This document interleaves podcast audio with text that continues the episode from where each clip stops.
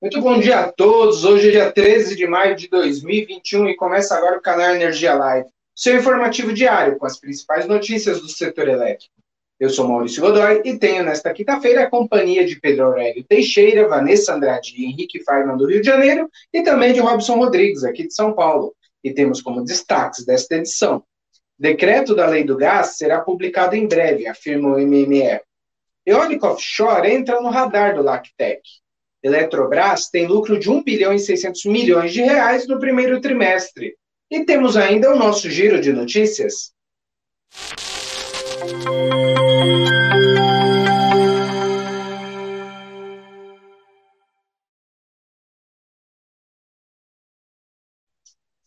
Muito bom dia a todos, são 10 horas e 1 minuto, está começando agora o canal Energia Live desta quinta-feira, e estamos, vamos falar dos resultados financeiros das empresas, né? Uh, vamos iniciar com a EDP, que apresentou os números na noite de ontem, e agora há pouco terminou a sua teleconferência para falar, para falar do assunto, né? Eu chamo o repórter Henrique Farman, do Rio de Janeiro. Bom dia, Henrique. Quais foram os destaques da EDP nesses primeiros três meses de 2021? Bom dia, Maurício. Bom dia, nossa audiência. Bom, vou começar pelo balanço financeiro, né? A EDP teve um lucro líquido de 496 milhões no primeiro trimestre, crescendo 83% na comparação anual. O EBITDA ficou em pouco mais de um bilhão, uma alta aí de 50%, enquanto a receita líquida subiu 165 milhões nesse período. O volume de energia distribuída pelas concessões de São Paulo e Espírito Santo teve um aumento de 4,4%, resultante aí das elevadas temperaturas registradas né, nesse primeiro trimestre, além da expansão do número de clientes. Já nas perdas, a EDP São Paulo manteve seu índice de 8,6%, enquanto no Espírito Santo esse valor melhorou um pouco, indo de 13,4% para 13,1%. Uma das novidades trazidas pela empresa na noite de ontem foi a conclusão da compra de uma linha de transmissão no Maranhão, da Mata Grande Transmissora de Energia, numa aporte aí de 85, 88,5 perdão, milhões e que inclui o valor de aquisição e o CAPEX total. Bom, já na teleconferência, que terminou agora há pouco, o novo CEO da companhia, João Marques da Cruz, afirmou que a empresa está sondando o mercado para vender pelo menos três de suas seis hidrelétricas no Brasil, diante aí dos níveis secos históricos né, para os reservatórios, esse tipo de geração, e que o foco da companhia vai recair aí no mercado de energia solar.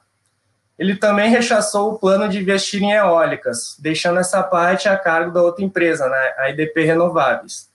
E disse também acreditar na privatização da Celesc, né, de que o estado de Santa Catarina não será uma ilha uh, sem ser privatizada, né, a sua empresa de energia, só que não afirmou quando que isso pode acontecer, mas que a empresa manterá a participação ou, até aumentará né, a sua participação na empresa catarinense. Bom, eram essas as principais informações aí da IDP. Agora eu retorno contigo em São Paulo, Maurício. Legal, obrigado, Henrique. Obrigado. Bom lembrar que o Cetas, né, o Miguel Cetas, o ex-CEO e agora presidente do Conselho de administração da EDP. No, ano do, no final do ano passado, ele já havia informa, falado, né, comentado que a Celeste é um, em distribuição, a Celeste é o foco da EDP aqui no Brasil. Obrigado, Henrique. Até a próxima. Bom, continuamos nesse assunto. Tivemos quatro resultados que foram divulgados é, essa noite, né? E para isso eu queria dividir a tela aqui com o repórter Pedro Aurélio Teixeira, né? Para termos essa batermos um papo aí sobre esses quatro resultados, não é não, Pedro? Vamos começar com você? Quais foram os resultados da Eletrobras e da Aeres? Bom dia, Maurício. Bom dia a todo mundo que está conectado com a gente. É, a Eletrobras divulgou aí na noite de ontem o resultado dela do primeiro trimestre desse ano e ela teve um lucro líquido, lucro líquido de 1 bilhão e 600 milhões de reais. O resultado é 31% melhor do que o do mesmo período do ano passado, quando ela teve 1 bilhão e 200 milhões. A receita líquida da Eletrobras ficou em 8 bilhões e 200 milhões de reais, subindo 8%. E o EBITDA ficou em 3 bilhões e 800 milhões, conseguindo chegando ao aumento de 30%. No primeiro trimestre do ano passado, o EBITDA, comparando com esse trimestre agora, ele teve esse crescimento de 30%. Já os investimentos, Maurício, nesse trimestre ficaram em 519 milhões, mostrando aí também uma crescida de mais de 50%, chegou a 58% na comparação aí com o primeiro trimestre de 2021. De acordo com a Eletrobras, o resultado desse trimestre foi impactado positivamente pela receita de transmissão, devido à revisão tarifária periódica, com efeitos a partir de julho de 2020. Agora, já negativamente, o impacto foi pelas provisões para contingências, que ficaram em 932 milhões de reais. O outro resultado que eu trago, Maurício, é da Aeres, que teve um lucro líquido, lucro líquido no trimestre de 23 milhões subindo 38,8%. No primeiro trimestre desse ano, a receita operacional da, líquida da Aeres ficou em 675 milhões e 700 mil reais, subindo 134% na comparação com o primeiro trimestre do ano passado. E o EBITDA ficou em 62,4 milhões de reais, é, 66,6% é, maior, conseguindo um aumento de 66,6%. A Aeres, nesse primeiro trimestre, ter, totalizou investimentos de 175 milhões e, e 175 milhões e 600 mil reais, Maurício. Bem, era isso que eu tinha de Eletrobras e Aeres, devolvo para você. Legal, Pedro. Obrigado. Vamos continuar aqui, então. Agora é minha vez, né? Eu acompanhei aqui os resultados. Vou começar pela Equatorial a, empresa, no primeiro trimestre do ano, né, apresentou um lucro líquido ajustado aí de 401 milhões de reais, um aumento de 7,1% na comparação com o mesmo período do ano passado. O resultado operacional, EBITDA, né, ficou praticamente estável, né, teve uma leve alta aí de 1,1%, né, é, alcançando um pouco mais de um bilhão de reais entre janeiro e março desse ano. O aumento, explicou a empresa, né, deve ser a elevação do mercado, do volume de mercado na, da companhia, né, bem como a elevação da parcela B. Com isso, a margem EBITDA aumentou aí em 0,7 ponto percentual, né. Bom, o volume total de energia distribuída atingiu 5.804 gigawatts-hora, um crescimento consolidado aí de 4% em relação ao mesmo trimestre do ano anterior, com destaque aí para o Maranhão e para o Piauí, que apresentaram aumentos aí de 5,4%, né? E no Pará com 3,7%.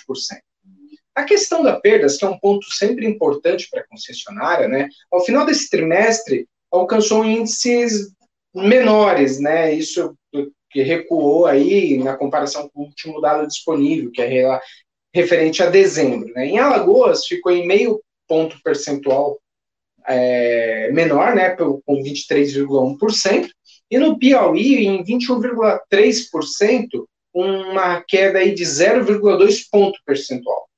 Ah, já na, no Pará e no Maranhão apresentou uma relativa estabilidade, né? No Pará ficou em 30,7%, e no Maranhão, 18,6%. É bom lembrar que esses números são das perdas totais. As perdas da baixa tensão são sempre muito mais elevadas, né? E aí, ao longo do dia, eu vou trazer esses dados mais consolidados na nossa matéria. Ah, bom, os investimentos da Equatorial, incluindo o segmento aí de transmissão, né, totalizou 631 milhões de reais, né, redução de 22,5% quando comparado ao primeiro trimestre de 2020. É, a Equatorial explica que isso, essa, essa queda é resultado da conclusão de empreendimentos de transmissão, por isso que esse ano houve uma redução. Bom, mudando agora de, de empresa, vamos para Eneva, né, a, a geradora Eneva. A companhia encerrou os três primeiros meses do ano com lucro líquido de 203 milhões e 100 mil reais, aumento de 13%, quando comparado ao mesmo período do ano passado. A receita operacional líquida da empresa oscilou positivamente em 1,3% para 951 milhões de reais. O resultado EBITDA, excluindo os postos secos, né, ficou em 446 milhões de reais, um aumento de 2,8%. A margem EBITDA aumentou aí em 0,7 ponto percentual para 46,9%. Para atender a demanda, né, explicou a Eneva por energia termoelétrica, principalmente nos dois primeiros meses de 2021, todas as usinas da empresa entraram na ordem de mérito de despacho, né, ou foram despachadas por garantia energética, seguindo aí a ordem do CMSE, e que a gente já vem é, falando ao longo do ano, né, ao longo das nossas lives aqui, por conta da seca, né, por conta do, do baixo nível das hidrelétricas, né. Então, segundo o relatório da Eneva, né, as, as termoelétricas a gás do complexo Parnaíba, elas foram despachadas em todo o mês de janeiro.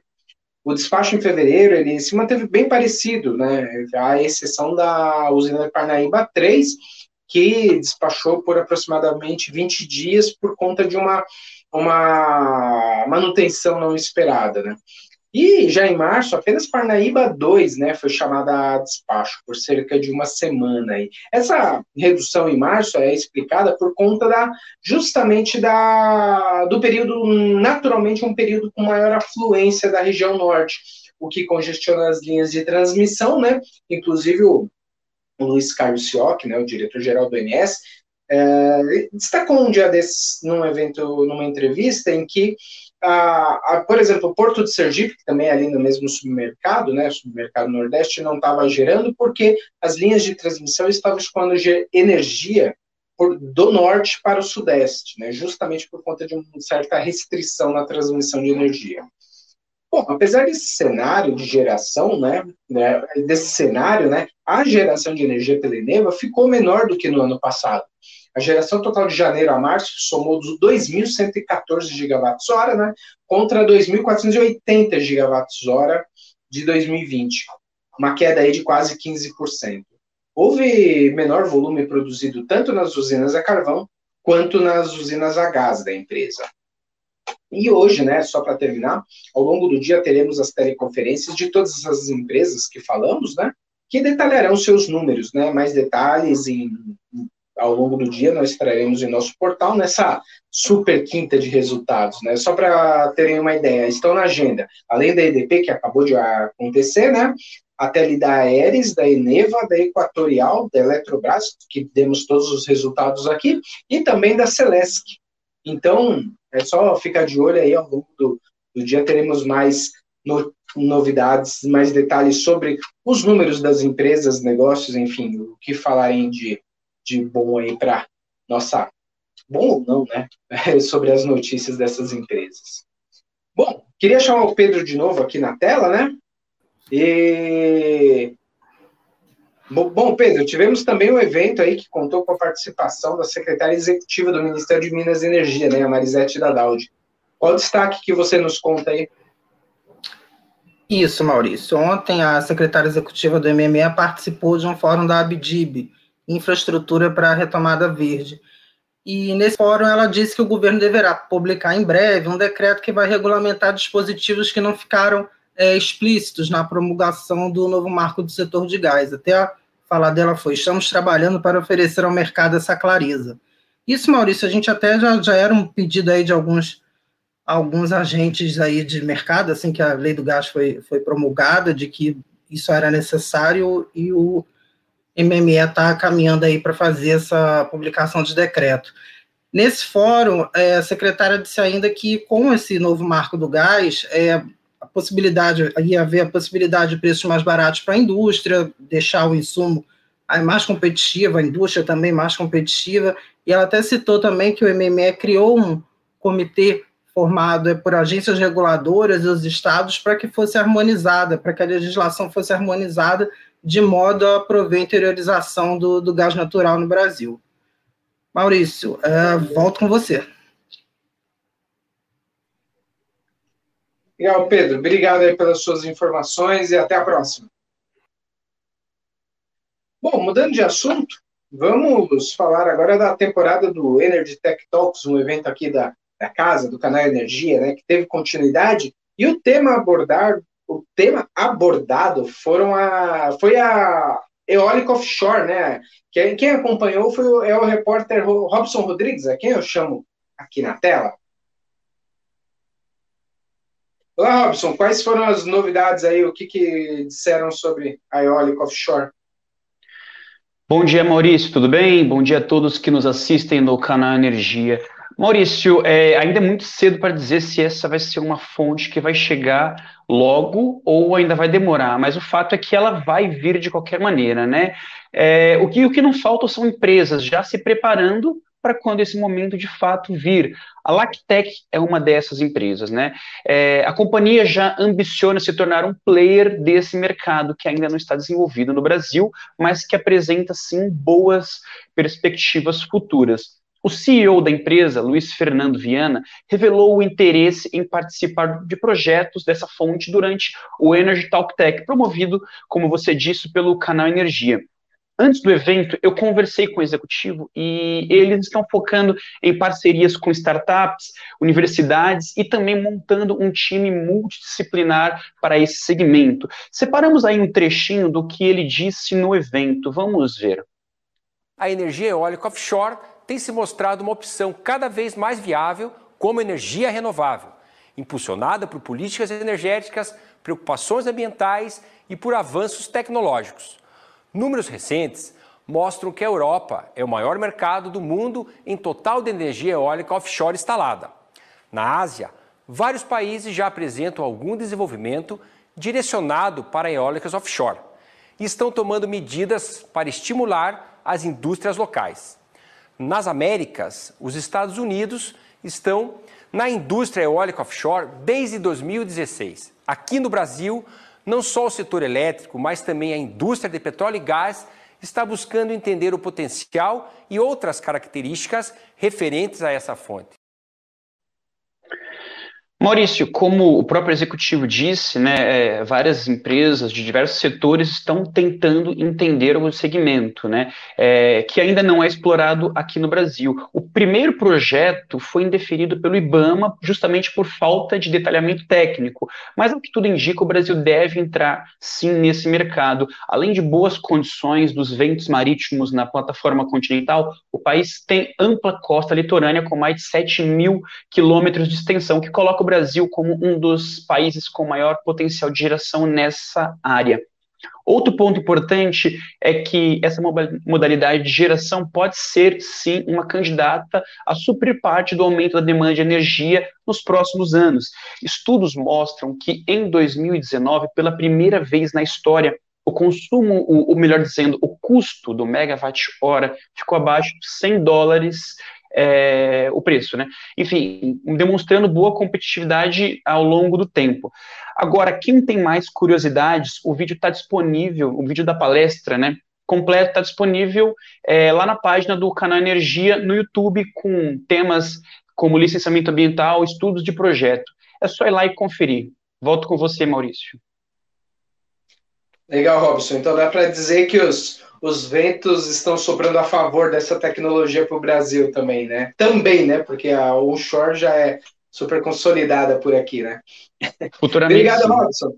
Até a próxima. Bom, então agora vamos para o nosso giro de notícias com a, a repórter Vanessa Andrade. Olá, Maurício, bom dia, bom dia a todos. É, o nosso giro de notícias começa falando do ministro de Minas e Energia, Bento Albuquerque, que declarou ontem, 12 de maio, que se o país tivesse colocado em prática o programa de desenvolvimento da fonte nuclear, o Brasil não precisaria usar todas as térmicas que dispõe. Segundo o ministro, as seis usinas termo, termonucleares que estavam projetadas no passado seriam capazes de reduzir a dependência do país em momentos de escassez hídrica, como o que estamos vivendo no momento. Nosso segundo destaque é sobre a Vartzilla. De, é, de olho no mercado da transição energética, a fornecedora de soluções para geração está observando as movimentações do setor elétrico brasileiro. A empresa que atua na geração térmica e quer crescer 10% este ano, vê no Brasil um processo que já foi deflagrado em outros mercados do mundo, de forte inserção de renováveis.